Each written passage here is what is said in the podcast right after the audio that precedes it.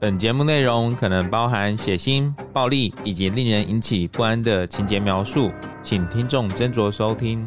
有时候真实犯罪比推理小说更害人，而有时推理小说是真实犯罪的狂想版。嗨，大家好，欢迎收听《二之根》你的犯罪研究日志。我是 Troy，我是 Lucien。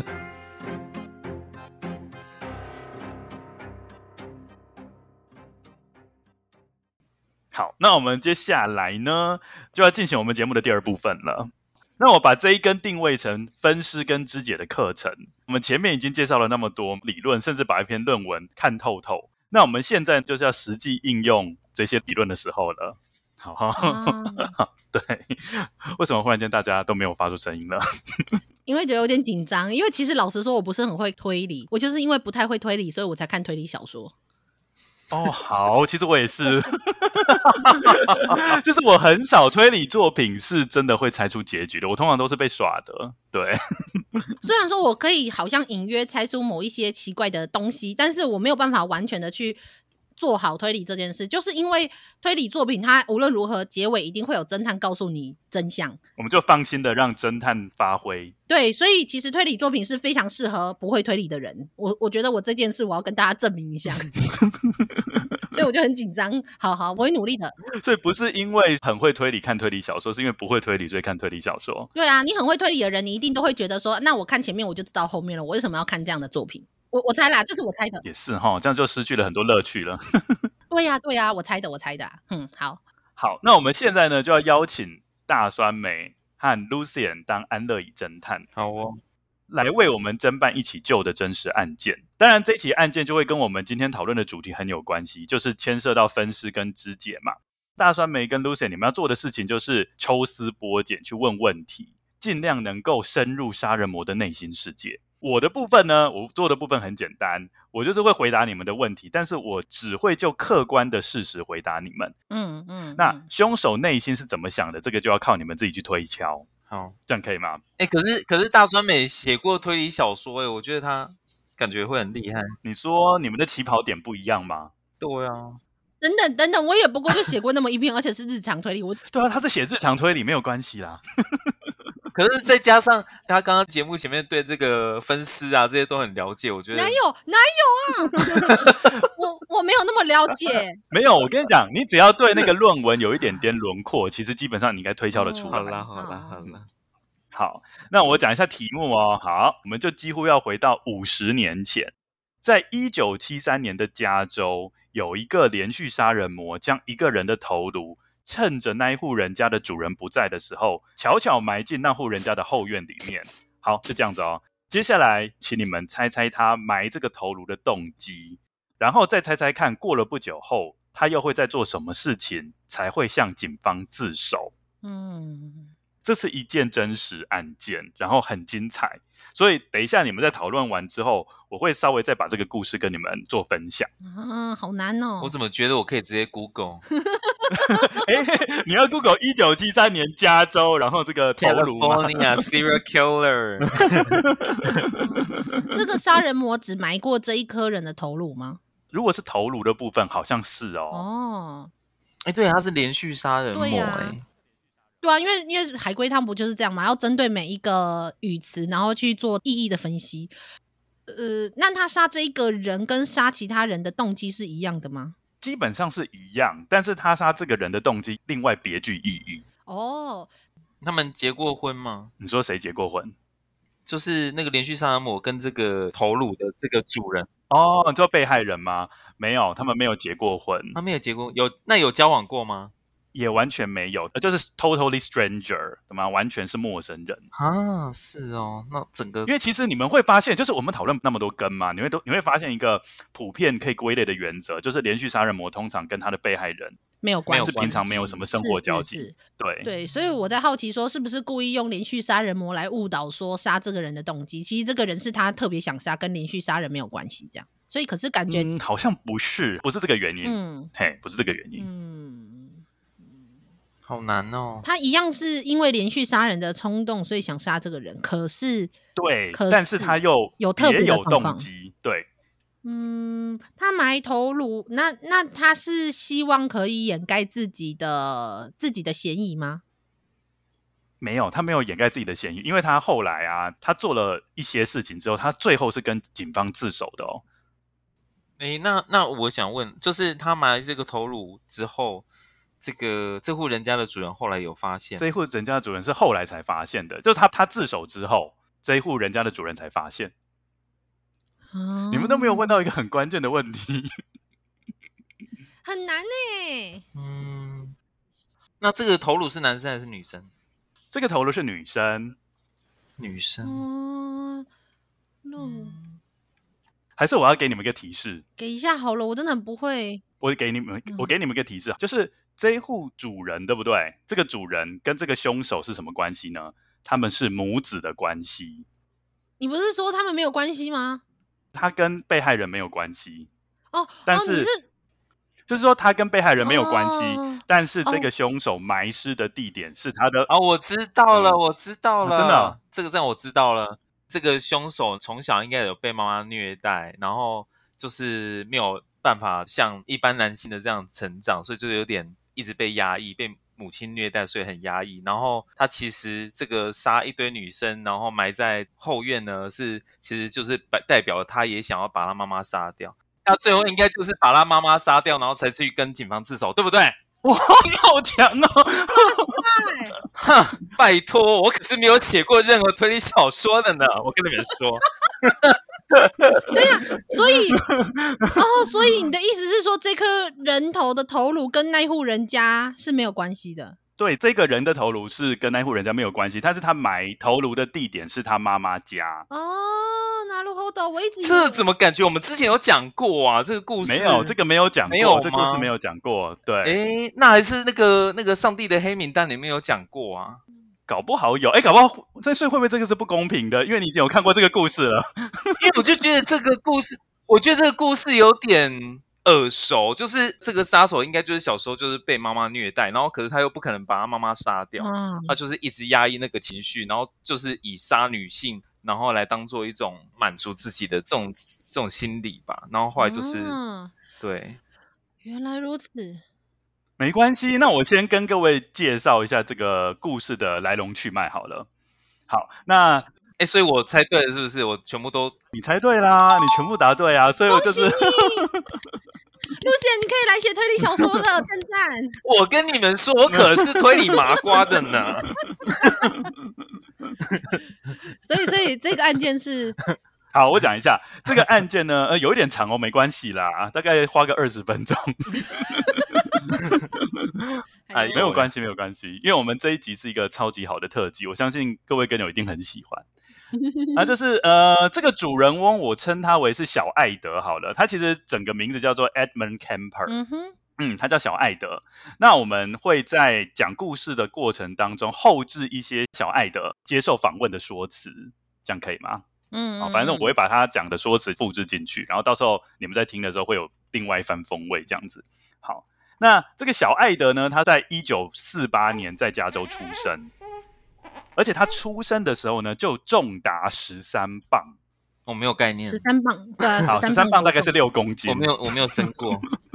哦，你是没有生过，生过的也不见不见得会知道。哦，六公斤，哦，他是一个六公斤的巨婴，这个就反映说他后来长大，整个体型啊，或是身高啊，都是比别人多一个等级。嗯，但是这个其实并不是一件好事啦，因为你知道，你只要长得比较特别，其实就很容易受到霸凌。嗯嗯嗯，的确。然后他在家里面是排行老二，有一个姐姐跟妹妹。接下来我要讲一下他父母的关系。嗯，他的父母是争吵不休的。他的父亲我叫他大艾德，好了，因为他本身叫小艾德嘛，那他父亲就叫大艾德。他父亲是一个二战老兵，战后是从事测试核子武器的工作，后来就担任电工技术员。嗯，那母亲的部分呢？他母亲是情绪非常反复的人。然后他父亲讲了好几句很经典的话，我跟大家分享一下。他父亲有说：“哈，测试核子武器的工作与跟他太太相处比起来，根本不算什么。”所以他，你说他是说他太太的那个脾气比核子武器爆炸还要厉害，就对了。好可怕！没有错，没有错，所以他宁愿去测试核子武器，也不愿意跟他太太相处。嗯，嗯，他还讲了另外一句话哦，就是他的太太对他的影响啊，比到战场前线日以继夜打了三百九十六天的仗都还来得大。这么可怕？没有错。所以呢，你就知道嘛，就是他这个母亲应该是脾气非常火爆，然后很难相处的人。那为什么不离婚呢、啊？哦，对对对，大蒜妹，你有猜到后来他们的发展了？他们后来就真的离婚了，哦、没有错。哦，好好，也好也好。那我们知道嘛，就是主角听这样子讲，他一定是跟父亲的关系比较好嘛。嗯嗯嗯。那母亲跟他是很有距离感的，嗯，几乎没有对他表示过任何的关爱，而且对他十分的严厉。嗯，那常常就是谩骂他或是指责他。嗯、不过我觉得他的理由非常瞎哦，你们可以听听看。他说：“哈。”呃，他为什么不会过分宠溺小艾德呢？主要原因就是因为哈，他怕孩子过分宠溺的话会变成同性恋。欸、对，所以我觉得这很夸张。我说，嗯、呃，变成同性恋跟变成连续杀人魔，好像变成同性恋好一点吧？嗯，你这个比较级用的不太对。那怎么说？继续。哦，你说我的衡量尺度不太对，是不是？好，没关系。好，反正呢，九岁那个小艾德在九岁的时候，他的父母就离离婚了。嗯，有一个很奇葩的事情哦，你们觉得小艾德后来是跟谁住啊？妈妈。对，竟然是跟妈妈住哎，不然的话，他应该长大不会变成连续杀人魔。没有错，依照合理的逻辑是这样子。嗯，小艾德在十岁的时候就开始出现一些 serial killer 的特征。哦，尿床？哎，他不是尿床，哦，不是尿床，那就虐待动物。哎，没有错，他就把家里面其中一只猫给活埋，哦，然后活埋之后，猫不是就死了吗？他就开始玩弄猫尸，嗯、而且把他的尸体斩首。对，这是他十岁哦，才小学三四年级就做这件事情。然后在十三岁的时候呢，他把家里的另外一只猫也肢解了。唉，对，那他肢解这一只猫的理由也非常的瞎，因为他觉得这只猫都不亲近他，而跟他的妹妹比较好。没有同理心，我觉得这蛮蛮合理的吧，对啊，嗯、如果我是猫咪的话，我也不想跟它好，好就是这样。哦、还好你有讲后面这一句，怎么了吗？怎么了吗？没有啊，因为我懂，我懂。因为你知道，如果只有前面那一句，人家就会说你是在说之前猫咪也蛮合理的。对对对，所以还好你有说哦，如果是我是猫咪，我也不会想要亲近它。我就会想说，天哪，我今天到底都跟谁在录音呢？我两个人都有问题，吓死我了！等等，这句话的意思是没事没事，有案件伤人的感觉，没事没事啊。好，还好，还有这一集我们是在空中录音的，我们在现场。我放了一百二十个心啊！我 哦，好好好，你是怕被我们两个怎么样吗？听起来好可怕，我怎么会是这样子呢？不过好了，我觉得听起来蛮伤心的，就年纪这么小，对，他就开始做肢解猫咪的事情了，而且哦，他也会跟姐姐玩一些死亡游戏，呃。嗯，那到底是什么死亡游戏呢？大概是这样子哦，他会请姐姐把他绑在椅子上，然后替他用布蒙住双眼，接着他就会模拟毒气室或者是电椅的情形，他就会装作是中毒或是全身抽搐这样子，然后他就会觉得很爽。这个如果在台湾的话，人家会以为他中邪，真的，可能会大家去驱邪，这都能抖动啊，筋那是丢着。而且我跟你讲，他脑袋里这时候幻想的主题常常就是性跟死亡，然后这些幻想通常会是以伴侣的死亡或是肢解来结束。哦，等于说他都这样子幻想嘛，那最后的结局总是就是伴侣会被他肢解，嗯、这样子。我举一个例子好了，在小学的时候啊，他就迷恋一个学校女老师，嗯、然后他常常很变态哦，他会在半夜跑到老师家的窗户去偷窥。嗯那姐姐知道这件事情，因为你知道吗？她姐姐跟妹妹对她其实都非常不以为然。姐姐知道这件事情，就想要嘲讽她，她就跟这个小艾德讲说：“啊，那既然你那么喜欢这位女老师，那你为什么都还没有亲她？”啊？那你们知道那个小艾德的回答是什么吗？嗯，小艾德的回答是说：“那我应该要先把她杀了，我才能亲吻她。”哦。好哦，对，所以就知道这个小朋友心里面所想的全部，要么就是信，要么就是死亡。嗯，对。那经过这一串虐猫事件啊，还有这个玩游戏的事件啊，他的母亲就认为说小艾德是一个怪物，嗯，他就害怕小艾德会伤害他的两个手足，就把他单独关在没有窗户的地下室睡觉。那其他家庭成员，比如说像是妈妈、姐姐或者是妹妹，就在楼上睡觉。嗯。At a certain time of the evening, the family left the center room, the, the living room of the house. My mother and my sisters, or my sisters themselves, would go up to bed upstairs, where I used to go to bed upstairs. I had to go down to the basement. And an eight year old child had a tough time differentiating the reason in that. Why am I going to the basement? I'm going to hell, they're going to heaven. 那个地下室并不是像我们想象中装潢的很好啊，干干净净的空间， 嗯，比较像是那种地窖，它那种是环境很糟糕，而且非常的昏暗。那只有天花板有一个灯泡能够提供光源，角落都还有老鼠在那边乱窜。嗯嗯嗯嗯，所以等于说，呃，不知道两位觉得妈妈的处理方式怎么样？嗯，当然很不 OK 啊，关得了一时，关不了一辈子吧？对啊，我觉得就是这个跟妈妈的育儿技术也有关系吧。当你发现说你的孩子已经有一点逾越常理了，那你的反应。应该不是就让他跟这个世界隔离吧？嗯，对啊。而且其实让他与世隔离，只是会让他这个状况更严重，而且他不会有定向感，他会丧失对时间跟、嗯、时间跟地点的分辨能力。然后这种状况其实是会让，如果假设他心中有什么妄想的话，会让这些妄想变得更严重。然后他跟外面、嗯、外面的人更减少一些交流的话，那么他的反社会的，就是他无法去感同身受，跟没有办法拥有同理心这件事，就会变得更严重。嗯。对，因为等于说他切断了跟外界的连接嘛。对，是。那对啊，然后小艾德事后他有接受访谈，他就说哈，他对母亲是怀着爱恨交加的心情。嗯，他觉得他母亲会那么讨厌他，主要原因是因为他长得太像父亲了。然后他母亲一旦看到他，就会想到父亲，就会想到他失败的婚姻。嗯。My mother was a, a sick, angry, hungry, and very sad woman. I hated her. But I wanted to love my mother, and I watched the alcohol increase. I watched her social life drop off. I watched her get bizarre. She had terrible pain from her life, earlier life, her upbringing, uh, a failed marriage with my father. I'm a constant reminder of that failure. 我觉得他也算是个可怜人啦，他就觉得说母亲从小就不爱他这样子。有一天呢，他就受不了，就逃家了。那你猜猜看，他会跑到哪里去？女老师家吗？对啊，对。觉得听起来就要跑去女老师家了， 不是？他没办法跑去女老师家，他跑去父亲家。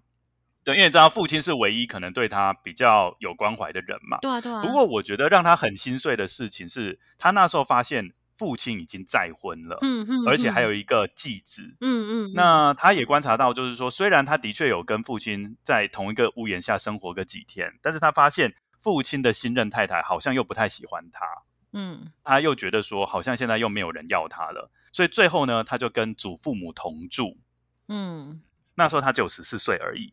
好，那因为他的祖父母是生活在比较乡下的地方，所以不太有时间可以陪他，然后祖父母又很喜欢去从事园艺的工作，这样子，所以他等于说一个人在那边晾着也是孤零零的，嗯，而且啊，据说。他祖母的个性跟母亲没有差多少，哦天哪！对，等于说他们那个家族的女性好像一脉相承，都是属于科博代人的个性。嗯，所以又把他关在地下室养了吗？呃，没有，没有，没有，没有把他关在地下室，但是呢，对他就是还蛮冷漠的这样子。不过他祖父哈，嗯、就是老艾德，有帮他买一个来福枪给他打猎，来排遣寂寞。嗯，怎么了吗？Lucian 有嗅到一股奇怪的气息吗？是因为美国文化的关系吗？所以送小朋友就是送来福枪，而且他就十四岁哦，他可以送他脚踏车啊，那他骑骑车出去晃晃逛逛嘛？为什么是送来福枪？好，反正他就送给他来福枪。你觉得呃，小爱的有好好利用这支来福枪吗？呃，一定有的，一定。哦哦，你说的利用是另外一个方面的利用，是不是？嗯对啊，就比如说要跟老师索吻啊，就、嗯、来一发来福枪。不是，他就用这个来福枪来乱枪打鸟，他就是乱打鸟类啊，或是家畜啊，或是猫跟狗。嗯，对，他就做这件事情。那祖父看到这件事情，因为其实祖父买给他主要是让他打猎一些兔子啊这一些嘛，就是为这个晚餐加菜。但是他没有做这件事情，他去乱打一些家畜这样子。然后他祖父就勃然大怒，就把这个枪给没收了。不过后来也不知道什么原因呢，又把枪还给他。我觉得这个祖父做错的一点就是没有把这个枪给永久的没收，这是纵虎归山，他就把这个枪给还给了他。我们现在要讲很精彩的地方了，就是某一天呢，他的祖母，你知道吗？这个祖母一向就是跟这个小艾德相处不睦。嗯，那这个祖母就在厨房里面正在写作一本童书。啊，那小艾德就溜进来嘛，他在写童书啦。那这个祖母的工作要写童书。嗯，然后这个小艾德呢，就是溜进厨房里面来，他就打开这个冰箱看有没有好吃的。那祖母看到他呢，就觉得一阵嫌恶，然后就忍不住碎碎念，就开始数落他。他说。啊，那么晚起床真没有用，也不会帮忙做一点家事。好，那这个小艾德听到这个呢，怒气值就先加五十了。嗯，对。然后你就发现哦，小艾德这时候就气冲冲的跑到楼上去，去把那个来福枪拿到手上。好，他先做了这件事情。愤怒。那祖母看到这个小艾德手上拿着枪，他又再度斥责他，他说：“你不要在那边哦，在那边出去给我乱枪打鸟哦，这样子。”然后这个他讲了这一句话之后，小艾德的怒气又直接加五十，直接爆表，他就开始用来福枪杀害他的祖母了。然后祖母就头部中了一枪，然后背部中了两枪。大家觉得是不是祖母很不会看场面说话？枪都在手上，还敢呛 啊？对啊，我觉得就是他可能知道，还是说他觉得小艾德绝对没有勇气去打他，嗯，去杀害他，有可能啦。反正他就是。还是去呛他嘛，结果就发生了这一曲悲剧。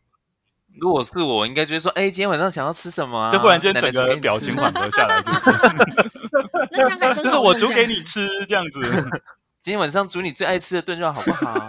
炖什么肉？炖什么肉？哎、欸，炖什么肉？又回去了。没有，不是我的，就是说不定猪肉啊、鸡肉、牛肉之类的。嗯嗯，好，是，请继续你的故事。而且我跟你讲，这个小艾德他觉得哈，枪杀祖母三枪还不够，他还用菜刀戳刺祖母的尸体，哦，就代表哈，他对祖母应该是早就怀恨在心了，这样子，真的恨之入骨，这样。好，接下来小艾德就发现他会碰到一个很大的问题啊，那个祖父回来如果发现怎么办？对啊，对不对？他对祖父没有到那么深的恨意，他其实还蛮喜欢他祖父的。那他也没办法嘛，他就趁着祖父呢外出办事，开车回来的时候，在祖父下车的那一瞬间，就直接开枪把祖父杀死了。等等，他不是喜欢他祖父吗？对。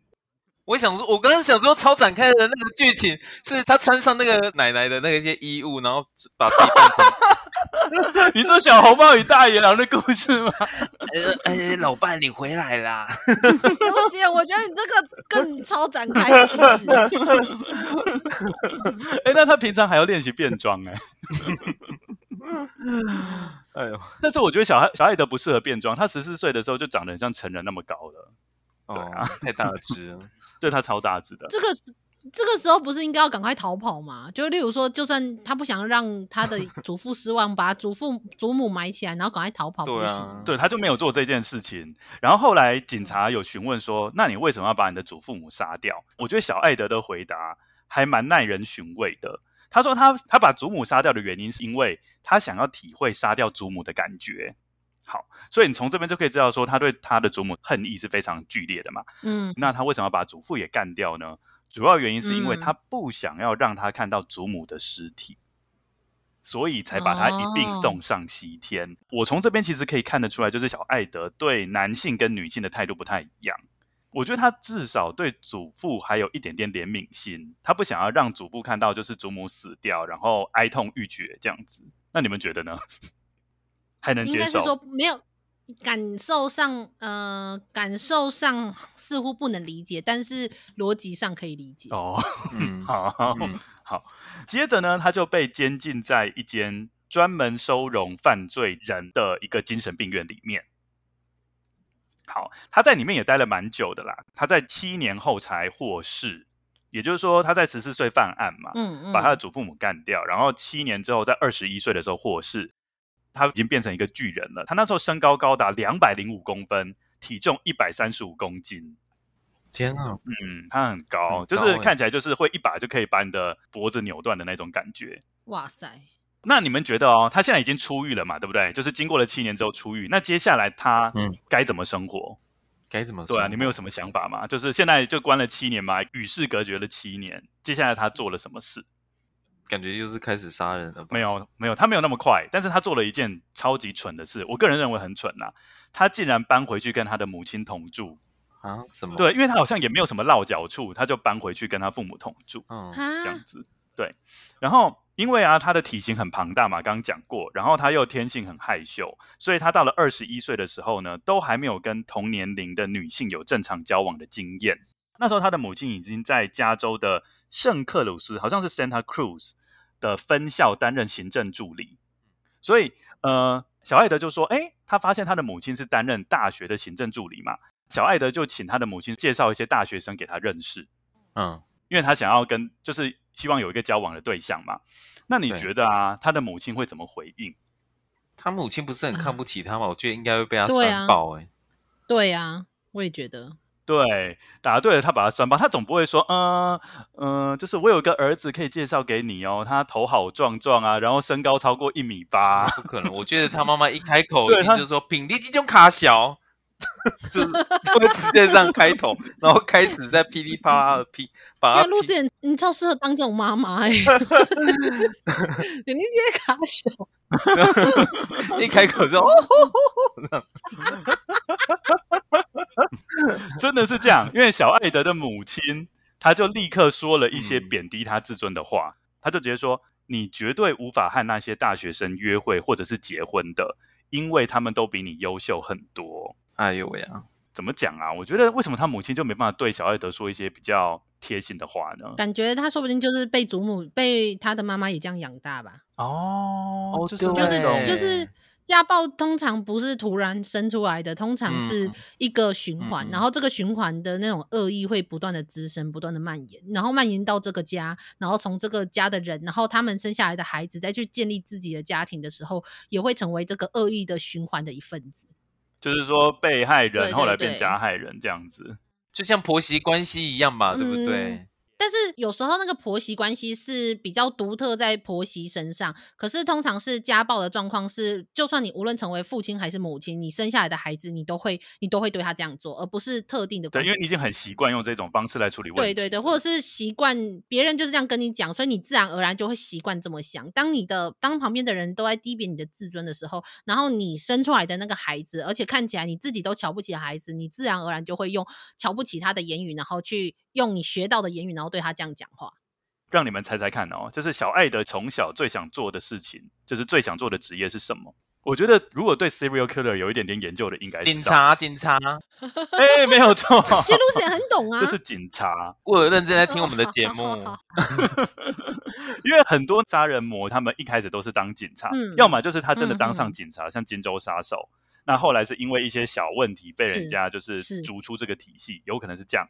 那也有可能是他虽然很想当，但是一直当不成。小艾德他其实就是这种类型，因为我们知道警察嘛，就有一般人没有的那种控制感。对，对，power。他觉得他当上警察，穿上那个制服，他就觉得说他跟一般人的地位已经不一样，别人都会听他的。嗯，对。那不过你们觉得他呃想要报名参加警察这个职位，有没有成功录取？没有。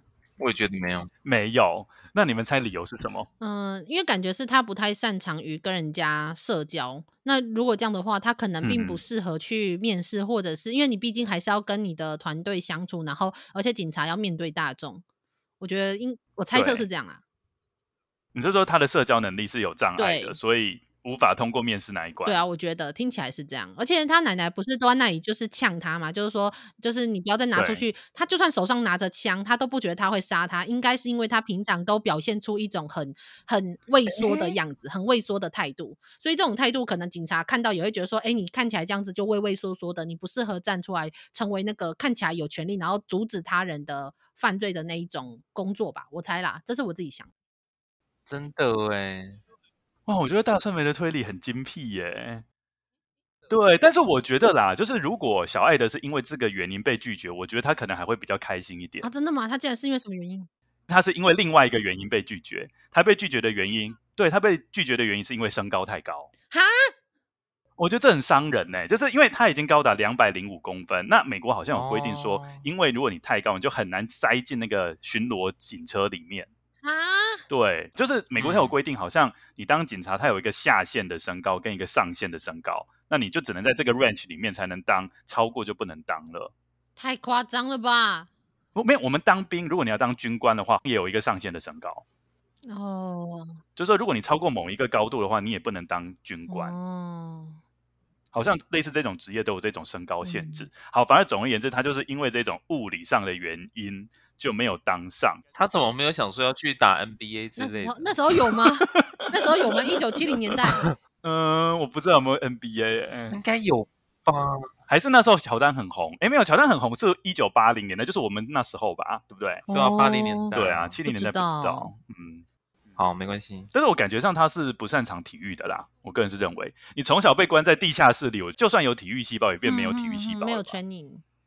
对，哦、嗯，好。那总之呢，他就因为他还是很想当警察嘛，嗯、所以他会常常去警察常去的酒吧跟餐馆去加入他们的交谈，好像假装自己就是他们的一份子一样。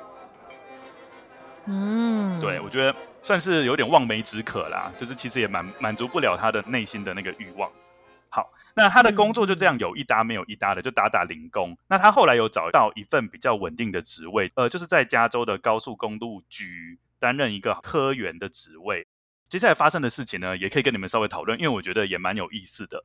就是有一天呢，他在骑脚踏车的时候发生了车祸，他就被车子撞到了，然后头部受伤。获得大概一万五千美元的赔偿金。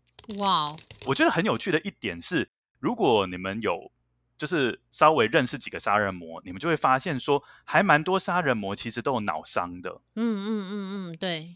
所以你是说他就是被撞之后才开始他的杀人的这个历程吗？没有啊，他在撞之前就已经把他祖父母干掉了。可是那个可能是愤怒杀人，跟后来成为连续杀人魔又有一点不太一样吧？哦，对，好像是哎，你们好会应用哦。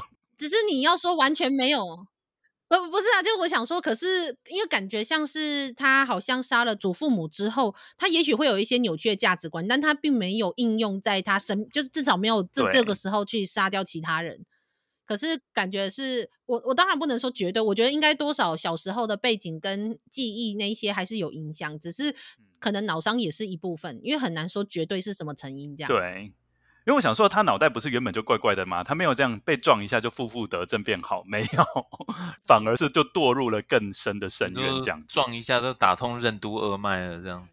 嗯对啊，然后这样会恢复到正常人，没有。嗯、而且你看，他获得这一万五千元的那个赔偿金啊，后来发现是对其他人是一个很糟糕的事情，嗯、因为哈，他用那个赔偿金替自己买了一部。二手的福特汽车哦哦，一听到这个，可能大家就嗅出一些不寻常的气息了。嗯，因为他接下来就会利用这个福特汽车去做坏事了。嗯嗯，通勤模式是不是？哎，对，没有事情的时候，他就会开车到街上闲晃，去诱骗那一些想要搭便车的年轻女性。而且他的诱骗的技术很高明哦，这边跟大家分享一下，他会先把车子停在那一些漂亮女孩的面前。然后他就问那个女孩说：“哎，你要去哪里啊？”然后这时候呢，在女孩还没有回答的时候，他会故意先偷偷看一下表，装作他要决定说有没有足够的时间载他们，然后来消除他们的警戒心。嗯，等于是说他其实很想要载那些年轻女性，但是他故意会看一下手表，然后装作说他好像不是刻意要载他们，而是顺道载他们的那种感觉，还蛮厉害的耶。对，而且同时期啊，很可怕的是，Santa Cruz 这个地方同时有两三个连续杀人魔都在那边活跃，然后对象其实都是年轻的女性。那所以那时候学校跟警方就已经有警告了，就是你一定要看到挡风玻璃上有大学认证的贴纸，你才能搭上便车哦，在其他情形你都不能搭上便车。嗯，但是好死不死，小艾德的车上就有大学认证的贴纸啊。哦。他妈妈，对，因为他妈妈就在大学任职，所以他就从他妈妈手边偷偷拿走了一个认证贴纸，就贴在他的挡风玻璃上。哦，对，所以那些年轻女性就是毫不犹豫的就全部都搭上他的车。那你也知道嘛，一搭上去就会立刻被载到偏僻的地方，然后先刺死。好，被杀死之后呢，小艾德他的每个行程呢都非常的确定。杀死后，接下来都会回到母亲的住处，嗯，在母亲的住处把这一些被害人给肢解掉，然后最后会把这些尸块埋在山区或是深谷。我觉得可以值得讨论的是，为什么他每一次都要再回母亲的住处做这件事情？因为他在这一段时间，他已经自己在外面有一间公寓可以住了，表示他在妈妈的地方，他仍然有掌控他人的能力。你说，即使妈妈是那么强势。对，就可能我我不知道是不是想要表示反抗，但是他想要借由这样子，然后得到一种拥有掌控的那一种快感，有可能，因为那个杀害的女性感觉就是对他妈妈的投射啊，对啊，嗯啊，也有可能对。然后他就是一定要再回母亲的住处去做这件事情，他才会觉得痛快。那、啊、他母亲都没有发现哦？哎，对，这个就是我想问的问题了。母亲都没有发现，哎，就是肢解那么多，然后母亲还是他说他是一个组织型的犯罪者，所以他清理的都清理的很干净。还是说，其实他们就是那一种住的房子，就像是可能有仓库啊，然后或者是那个地很大，啊，因为美国很多地方都这样。所以其实房间空间很大，也不会每一个地方都仔细去看。所以他是在他妈妈的家肢解哦。对，在他会再回妈妈家肢解，不是先肢解完才送回去就对了。没有，他会把先把被害人杀死之后，把这个尸体先载回妈妈家做这件事情。对啊，感觉是肢解是他拥有掌控的那一种感觉的一个代表的一个行为，我觉得啦，就是肢解这件事情。所以在妈妈那个地方，特别在妈妈的住处那边肢解。好，那我们接下来继续讲下去哦。我讲几个比较有代表性的受害者，其中有一个受害者是十五岁的高中生，他在高中生哦，他叫做艾可科 （Echo Cole），他就这样被杀害。那我觉得比较夸张的是哈、那时候小艾德他会定期到精神科的医院那边报到。因为他就是之前有一些记录嘛，所以必须强迫定期跟精神医生报到这样子。那时候精神科医生表示啊，就是诶，小艾德，你对那个自己跟他人都已经不会再造成威胁喽。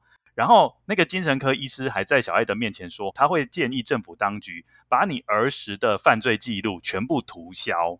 不过很讽刺的是，他不是开车到精神医师那边报到吗？他那个车上。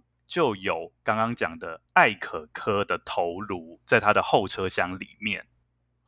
哦，对，装的很成功这样。我是觉得，因为小艾德应该是一个很聪明的人，因为他后来有被测，他的智商高达一百四十五。那我们知道，以卫氏儿童智力测验来说，一般人的平均是大概落在一百，所以他其实是比一般人呃智力高非常多。你你你确定是艾可科吗？不是木可科？木可科是什么意思啊？柯文哲的柯啊？啊，我懂，我懂，我懂。木木可科，哎呀，受不了你哎！我觉得蛮好笑的。那上面有听出我在讲什么吗？我知道。好好好好好，好啦，很很冷。没有，因为艾可哥，我就听到马上就想到这个不是木可科，没错。好啦，很冷，你继续讲。好，那接下来我要就要讲 Cindy 的故事。她是十八岁，也是很可怜啊。她也是个大学生。小艾德就用枪抵着她，然后威胁说：“你要进入后车厢里面。”当 Cindy 进入后车厢之后，小艾德就把她杀了，还是一样哦，就把她尸体载回母亲的住处。不过这时候他有做一些更更病态的事情啊，他就奸淫那个尸体，然后就把尸体在浴缸里面解剖。接下来呢，他把 Cindy 的头颅给割下来，在身边留了好几天，供他发泄性欲，这样子。好，那最后这个小艾德呢，就将 Cindy 的头颅埋在母亲家的后院，就是我刚刚讲的那个故事。好，那很有趣的是哈，你们觉得他会怎么样埋这个头颅？嗯，怎么埋啊？对，因为埋也有不同的埋法嘛。你觉得他现在把这个女孩子的头给切下来，那怎么埋？就朝着他们家，嘿。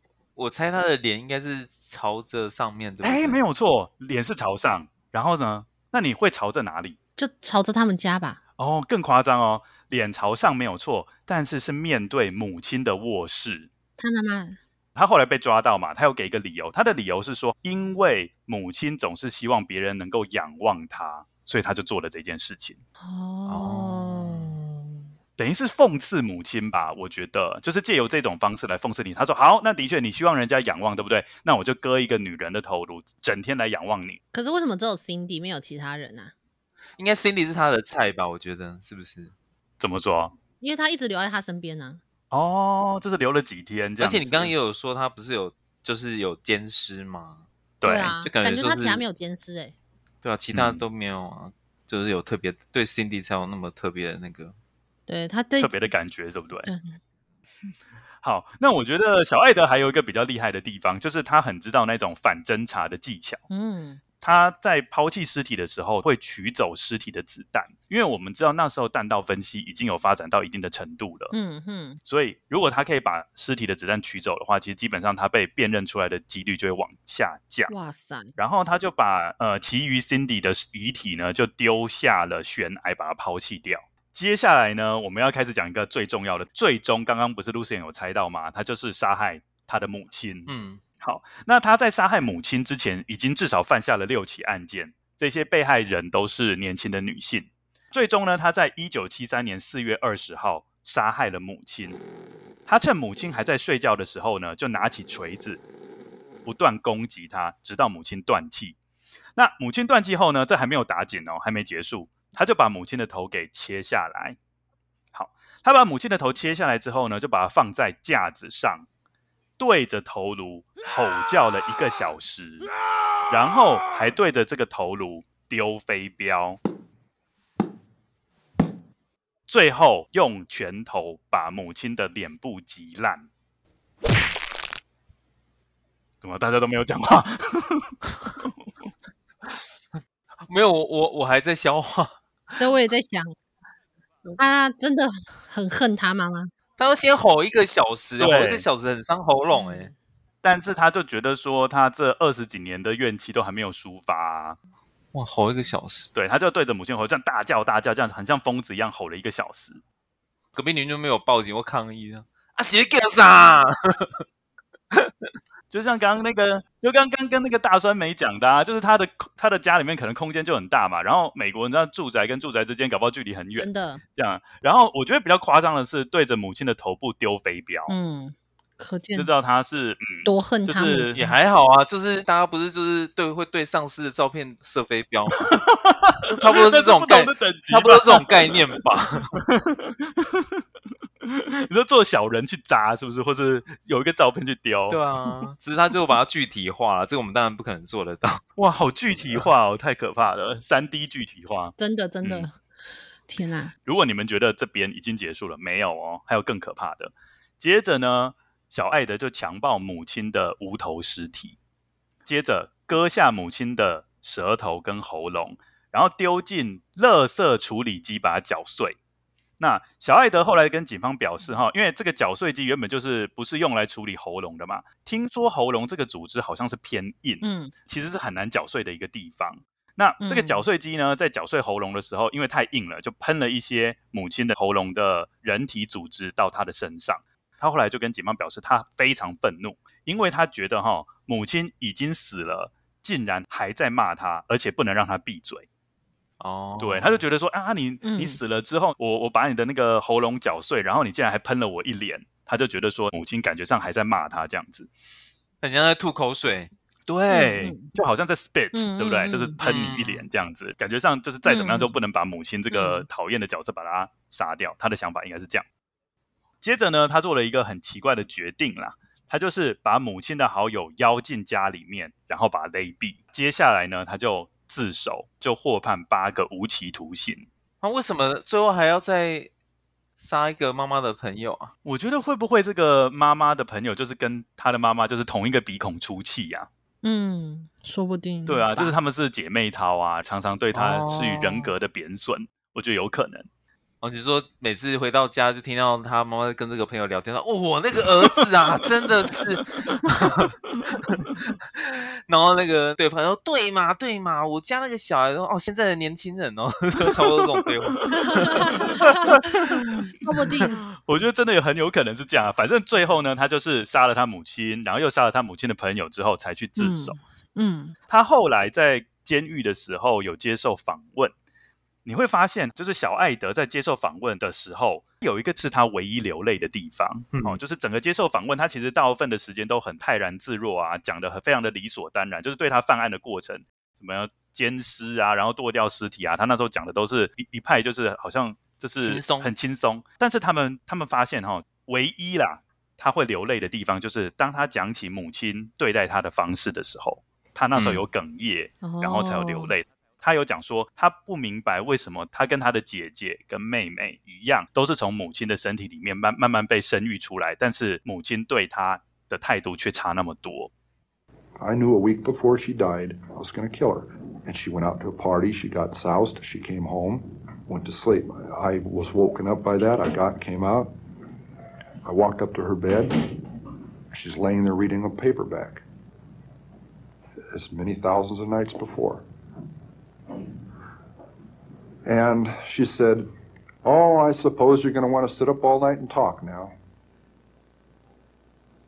Shit. I looked at her. I said, No. I said, Good night.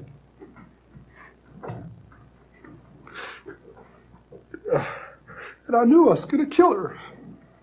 You know? And I'm so cold. It's so hard. And that's the first time in 10 years I've looked at it that way.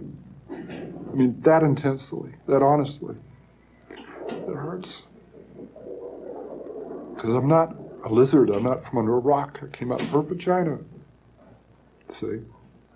I came out of my mother.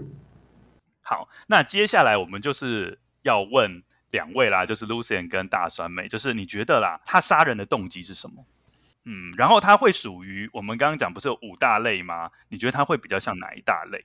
呃，我觉得比较像是那个满足性冲动的那一个吧，那个满足性冲动。对，其中一个是那个 offensive mutilation。对，还有一个是恋物癖的。嗯，对，因为我觉得哈，就是感觉上他就是想要破除母亲的魔咒，不知道大家有没有那种感觉？嗯，因为他母亲不是在他面前说，反正那些女生的能力都比你好，你就是配不上他们。然后他感觉上就是要做给母亲看，说谁说的，我就是配得上他们。嗯嗯嗯，对，就是借由这种杀害他们，因为你知道吗？通常这种连续杀人魔杀害对方，他就会认为说他们的生命就是掌握在我的手里，所以我就是拥有他们。对，嗯嗯嗯，对，而且他还会切下他们的头颅当纪念品，感觉上就更是这种感觉，就是说母亲觉得我做不到，但是我就做给你看，我是做得到的。嗯，好哦，忽然间无言以对。那你觉得他呃，最后为什么一定要？一定非要把母亲杀掉才自首吧？算是，我觉得算是整个整个他连续杀人的一个终点吧。对，一个终点就是最终目标就是嗯，要把他母亲杀掉吧？我觉得。那为什么不一开始的时候就把他母亲干掉？我觉得刚开始可能更像是一种他，而且他还选在母亲的住处，所以有可能是。我我猜的啊，这是我猜的，就有可能他是要证明说，我做得到跟这些女性在一起，然后而且是在母亲的掌控之下，然后母亲都没有发现，所以我是可以掌控这件事情的，而且我可以在母亲的地方做到。然后最后就是他拥有了这一些，就是可以与这些女性在一起的这个自信，所以最后选择了他一直纠结不下的母亲，然后。就是因为是母亲造成他这一些想法的嘛，他最后如果连母亲都做到了，连原本瞧不起他、认为他做不到的母亲，他都可以杀掉，然后跟他在一起了，那么他应该就是。有点像是超越自我了吗？就完成一个，我也不知道，完成一个最终的使命的感觉。对对对，就是可能他觉得那是一个目标，因为他母亲认为他做不到，他你你认为有一个东西你做不到，然后最后你不断的借由做下面的事情，然后你做到了，完成它了，然后你更有自信了，然后最后你就达到你的目标了。为什么我觉得听起来这个好正向哦？不是，如果如果如果是如果是没有跟杀人魔有关系，我觉得超级正向，就是持续不懈到成功到手的那一天。对啊，然后就嗯嗯。嗯，我觉得听起来很像是。我觉得大酸梅有个特质，哎，他很容易把一些事情讲的都好正向。哪有？我本来就是一个正向光明的酸梅，好吗？我不是把所有事情讲的很正向，是我本来就是这样的酸梅，哦、只是大家都误解我了，好吗？就像 Lucy 一样，他也一直在误解我。对，所以我没有，这是，但是这是我猜的，因为毕竟我觉得，如果假设我可以，我可以懂的话，那我可能就就已经是他，或是就是专家了。我觉得。可能多少还有很多他的心理状态，我没有办法懂。只是我觉得，而且，嗯，我我其实也没有知道说他前面的案件跟后面的案件有没有什么不一样。但是如果假设他有渐渐做的事情更多或什么，我觉得那可能是他在某种程度上借由这些做法，他得到了很多自信。哦，越来越有自信。哦，对啊，对啊，我在猜。而且他前面没有奸尸，对不对？他到了最后，他后面比较有，对，那他可以奸尸了。我觉得说不定那是代表说他在某种程度上，他可以更亲密的与这一些女性有连结了。然后最后他就尝尝试到了他的母亲，然后他做到了。嗯嗯嗯。呃，我在这边稍微分享一下，就是心理学家对他的分析啦。嗯嗯，他说哈，呃，小艾德他会开车载着尸体这样开来开去嘛，对不对？嗯。他说，其实这就是一个讽刺社会的一个表现。Yes，对，因为他一直觉得说这个社会都瞧不起他，都一直践踏他。他可以在执法人的眼中这样溜走，然后他还可以欺骗精神科医生说他没有病。是，所以借由这种方式，他也是在满足他自己的控制感，就说你看，你们全部都被我瞒在骨子里，全部都被我控制住，然后全部都被我欺骗。嗯嗯，真的。对。另外，他们觉得哈，呃，父母早早离异对他来讲影响非常大。嗯，尤其像父亲离开他。就让他变成在家中他没有一个认同的角色典范，所以让他慢慢走歪，对啊，因为父亲其实原本上应该是扮演一个呃让他效法的对象嘛，但是父亲也跟着其他的女人跑了，那变成说他自己就独自面对母亲，然后母亲又对他完全没有关爱，嗯，的确是，然后让他觉得他自己又没有做错事，却像囚犯一样被关在地下室，感觉好悲伤的人人就是家庭的人伦悲剧。没有错，不过呢，呃，跟各位分享一下，其实 Edmund Kemper 就小艾德这件案子啊，其实他呃破除了两个关于连续杀人犯的迷思。嗯，对，我在这边跟大家分享一下。第一个哈，很多人都会认为说，连续杀人犯没办法过正常的社交生活，这个其实是不太对的。就是呃，那个 Lucien 有没有记得我们之前讲过一个叫做绿河杀手？他其实白天是扮演一个好爸爸的形象嘛？对啊，对啊。还会正常上下班啊？对啊，他还你记不记得他还得到全勤奖？对啊，对啊，对啊。他在老板的眼中是个好棒棒的员工，这样子。嗯，嘿，那呃，其实 Edmund Kemper 也是一样，他不是刚在铁路局里面当担任科员吗？他在那边也是表现得蛮正常的样子。那他后来有接受访问嘛？他觉得他感觉上每天都生活在一个平行宇宙当中。一部分的自己能够正常的工作，但是另外一部分的自己呢，则堕入黑暗的幻想里面。You were able to appear like an ordinary person, non-threatening to. I lived as an ordinary person most of my life, even though I was living a parallel and increasingly sick life, other life. 嗯，对，这是第一个可能要跟各位澄清的一件事情啊，就是连续杀人犯其实也是可以过正常的社交生活，所以你不能由这一点去判断说他是不是一个 serial killer。嗯嗯嗯。那还有第二点就是，很多人都会认为啊，连续杀人犯没办法停止杀戮。嗯，事实上是可以的。以 Edmund Kemper 来说，他完成了最后杀害母亲之后，他就几乎就跟警方自首了。哦，对，所以。在某些特殊的情况之下，他们是可以靠着自己停止杀戮的。可是我在想，可能有时候也要看说他的连续杀人的目标是什么。像我觉得 Edmund Kemper 这个状况比较像是他的母亲是他连续杀人的一种目标，他的连续杀人的一个心魔啦。对他，他为什么会连续杀人？是一个他要去，也许不一定要去做杀掉这些人，他也许有其他地方、其他方式可以去达成他的某一种。冲动的发泄，可是因为就是是他母亲最后成为了那个目标，然后这怎么讲？就是可能他借由这种方式，然后他觉得能够达成这个目标的方式就是要借由前面的连续杀人来达到，然后最后达到他的母亲这种程度。那其他的 serial killer 他们可能本身单纯的释放这个冲动就是他们的目标。对，所以变成说他们，因为他们这个冲动就是周期性的嘛，冲动一来他就得去犯案，所以变成说他没办法停下来。对，除非他被抓到。可是我觉得这样听起来有点像是这个母亲是他当 serial killer 的目标，而并非是释放冲动，周期性的释放冲动。反而不是他的目标。嗯哦、我在说的也是哎、欸，我听起来都是前前面都只是在修对对对对对对，就是。然后最最终目标就是要把那个最后 BOSS 杀掉的。这个像打游戏一样，前面都在练功，对，好正向。没有，这只是一个中性名词，中性名词，只是就是因为因为是刚好他母亲就是那个就是那个 final point，可是其他人的就不一样，其他人的。他们不知道他们的 final point 在哪里，他们就是释放冲动本身就是目标，所以可能做，我觉得就你，所以要说 serial killer 就可以停止冲动这件事，我不知道是不是可以，因为至少其他 serial killer 大部分还是以被抓到，大部分是没办法，对，大部分是以被抓到为那个，所以可能是看他们为什么会想要去杀人的这个重点吧，像可能就有点不太一样。啊，这也是一个，就像刚刚大川没讲的嘛，是啊、就是 serial killer 它的成因可能就非常复杂，嗯嗯，所以就是有些可以用那个方法解释，然后有些可能就没有办法。嗯嗯嗯嗯嗯。好，那我接下来要跟各位分享最后一个部分了。好的，呃，就是关于父母的教养的部分。哇塞，因为我们知道这件案子其实就是一个。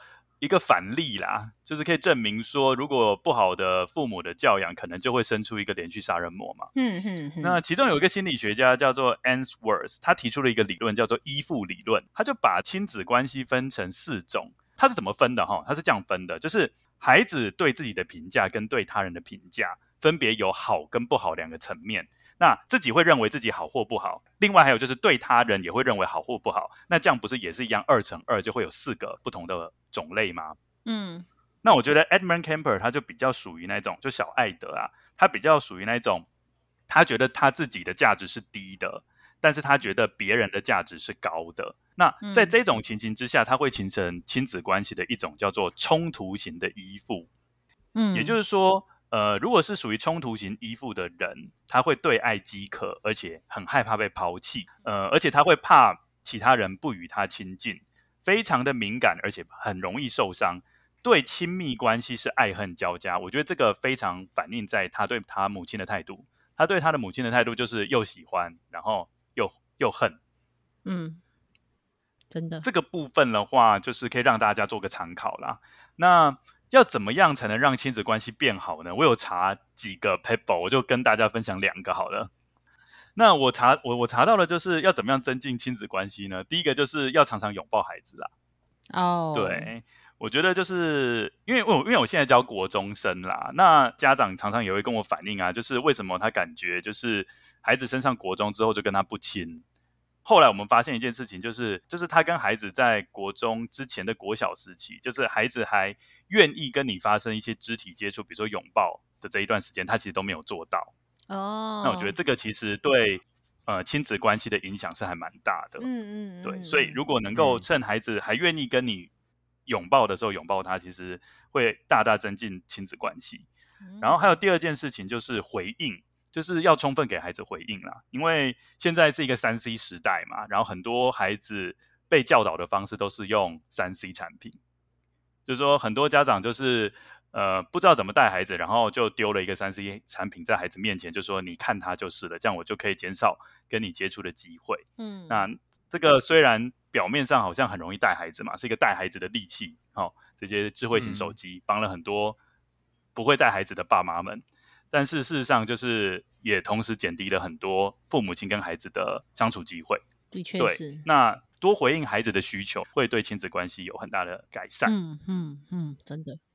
接下来我们就是请 Lucien 跟大酸梅稍微分享一下，呃，今天对于这个主题的感想就可以了。哦，Gentlemen first。我们今天讲很多主题，你可以针对前面的论文，也可以针对后面的案件分享啊。呃对，你可以针对大川梅来上你们节目。对对对，你也可以针对大川梅上节目来分享。下一次拜托不要再来了吗？没有啊，我没有那。不过这这集真的真的就口味真的很重啊。我这其实刚刚想到，就是整个头皮都在发麻，就常常讲到那个，就觉得天，因为太有画面，就整个快疯掉。Lucien 给我们第一手的回馈啦。没有我，我没有，我没有，我没有针对大酸梅，我是说整个主题讲下来就是很有画面，就觉得很恐怖。我我可以再我可以讲吗？我觉得我我们这一集表现的很好诶、欸很好啊，就是我们有大酸梅之后，就感觉大酸梅是触媒，然后忽然间整个节目变得好有趣。触媒就是呃，触媒就是那个催化剂啦，催化剂。是是是，触媒是老掉牙的名字，我们现在叫催化剂。嗯，好好，就就呃，嗯，Lucien 是没有针对我，但是他针对了我上的节目这样子，我可以明白他对我的意见这样，所以、就是、没有没有，不是这样。哈哈哈哈哈！但是，但是，嗯，我觉得可能，可能是因为我就习，我不是习惯看这些东西，我是因为刚好无意间会接触到一些这些东西。但是，就是我自己觉得，虽然说我觉得听起来很，就是包括案件，我觉得听起来都很可怕。可是，我觉得真正最悲伤的，其实还是来自于说，在这之间没有人可以去。其实在，在在发生这么悲惨的事情之前的时候，没有任何人意识到这是有。他们的家庭关系是有问题的，我觉得这件事情比较悲伤，因为再怎么样，这个案件结束了，然后我们觉得很痛心。可是明，嗯、可是我我们都知道的是，只要这种状况没有改善，后面还会有更多的人发生这种悲惨的事情。对，还有更多小爱德的出现。对对对，所以我觉得亲子关系是一部分，那另外一部分是，虽然可能多少会被现代的人觉得说我们有点太。太太也不是太三吧，就是太过于侵犯他人隐私。但是如果真的注意到自己的家里周遭附近有谁，例如说很像很有儿童虐待的的的嫌疑，也不要说嫌疑好了，就是可能我们更需要更多教育，说你是不是会有一些言语言语暴力，然后或者是肢体暴力，然后跟任何的那个冷暴力，就是说就算没有去对你做什么事，但是完全不顾虑孩子，完全不管孩子，不给孩子关怀，其实这也是一种家暴的形式。就包括你们，对啊，像你们之前讲跟骚法，跟骚法的概念也是后来别人才说，哦，他没有主动去摸你，那是那可以被定义成性骚扰。但是就算是跟踪骚扰，现在也会成为一种骚扰。那家庭暴力现在有很多种形式，嗯、我觉得最可能像这种节目，我们这种节目就是多分享一点相关的知识，然后还有包括教育中再多增加一点这样的东西。我觉得应该再怎么样，至少可以慢慢慢慢慢的去减少。这一些状况的发生，这样有把这个节目变得比较正向了吗？有，你讲的非常好，我们感觉上可以结束了。好，那我们哎是在年底的时候，在仔仔下班中会有我们上是会有我们的我们到仔仔下班中的的合作的的节目吗？对对对对，也跟分尸有关系，希望喜欢分尸。我的意思是说，喜欢分尸的作品的人可以来享受我们家的高知识犯罪研究系列的节目。嗯，对，也是非常精彩。而且我们讨论的面向会是另外一个面向，因为我们今天讨论的部分主要是比较实物面向，就是实现实中发生的一些呃肢解跟谋呃肢解跟这个呃跟劫呃跟什么肢解跟什么 肢解跟谋杀。哦，肢解跟分尸的，肢解跟分尸的食物面，那我们接下来就会呃一头栽进推理小说的世界里面，然后就讨论说，在小说或者是漫画或者在影片当中，分尸跟肢解这个主题是如何被呈现的。那其实我们会发现说，就像酸梅讲的嘛，就是呃一旦从现实转成呃幻想，就是虚构的层面，那整个。概念是完全不一样的。哼哼哼哼，可以比较单纯的去讨论很多东西啦，不会像我们现实中说，我们可能会去研究犯罪者的心理，然后他的背景什么之类的。那在故事中就是一个单纯的一个案件的呈现，所以对于心理的描写，不见得会有那么多复杂的层面就是了。哼，好，那我们今天就谢谢仔仔下班中大酸梅来上我们的节目。那谢谢大家，谢谢，真的是我非常开心，我也是第一次上不是仔仔相关的频道，真的是充满充满喜悦。好，我非常荣幸，真的很紧张，我很紧张，大家大家可以完全听不出来，完全听不出来，而且还给我们非常多正面的鼓励。对啊，我给你们很多正面的东西，希望大家不要对我有误会，希望拜托拜托。不会啦，不会啦，大家都听得出来，大家都听得出来什么什么，听得出来什么，大家都听得出来，酸梅是一个很正向的人。酸梅，好好，谢谢谢谢，做一周你是我的朋友。哎，怎么这样子？露贤也是，可是我觉得露贤对我有一些误解，我很担心。没有没有没有没有没有误解，他是为了节目效果啦，要有一些节目效果才好玩。对，是是是是。好了，那反正就是非常就是非常感谢来上节目。我觉得跟别跟喜欢推理作品跟喜欢就是这类型的人一起录节目，还是有一点跟我们的小伙伴录节目不一样的感觉。对，尤其 Lucien，我觉得他其实蛮有趣的。对啊，Lucien 也蛮好笑的。就是 Lucien 蛮搞笑的，对。是是是，真的真的。然后大叔没给我们非常多。嗯，关于很特别的知识，谢谢你。我好担心哦，我好担心。我在其他节目上都都听不到，就在我们节目上才能听得到。真的。是啊，是啊，谢谢。好，谢谢。嗯、那我们今天就到这边了。谢谢各位跟友，谢谢大家，谢谢大家，谢谢大家，大家拜拜，大家拜拜，大家拜拜。